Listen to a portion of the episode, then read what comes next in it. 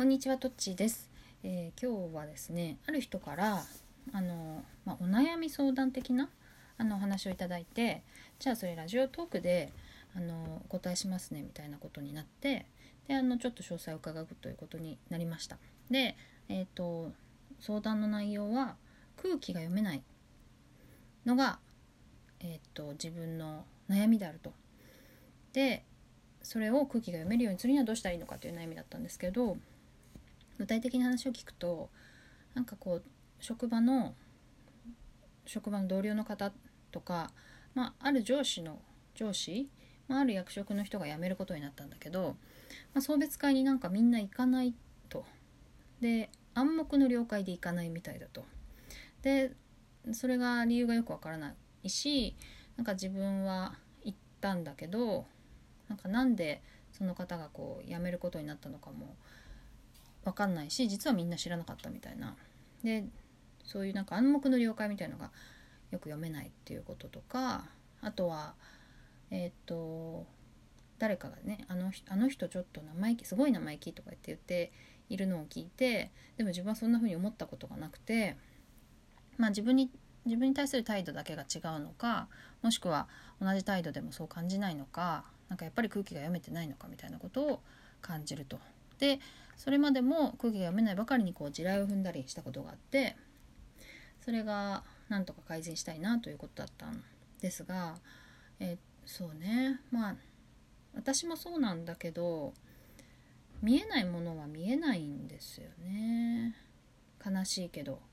でまあ人をよく観察するとかあと周囲の人の反応を観察するとかもあると思うけど例えばでもそれもな私の場合だけどうわこの人ちょっと話長いしつまんないなと思った時に自分が感じて初めて周りを見渡すわけだよね。でああの人も超しらけてんじゃんみたいな感じで気づくと。でそういう前提で見てるから気づくけど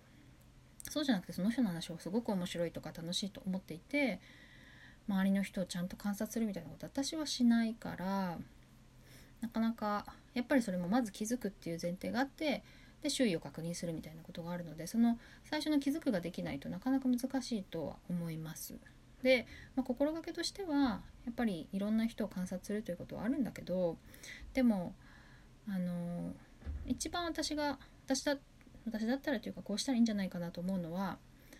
まあ、信頼できる人に自分はあまり空気が読めないのだと。でえっとだからちょっとそういう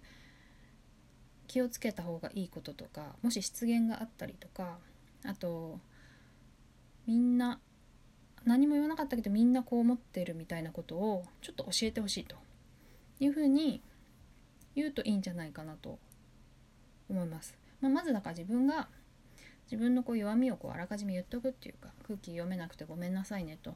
だけどあのそれで嫌な気持ちにさせるの嫌だからそういうことがあったら教えてほしいみたいに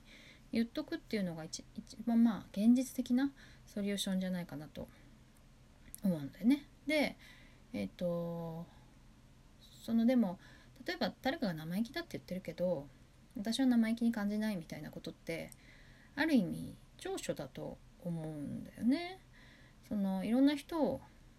受容できるっていうことかもしれないし裏側から見たらだからそれはあのうんまあ長所として捉えてもいいのかなと。その代わりまあそれで、えー、とできなくなってしまうこともあるのでそういうのはやっぱ人の力を借りてね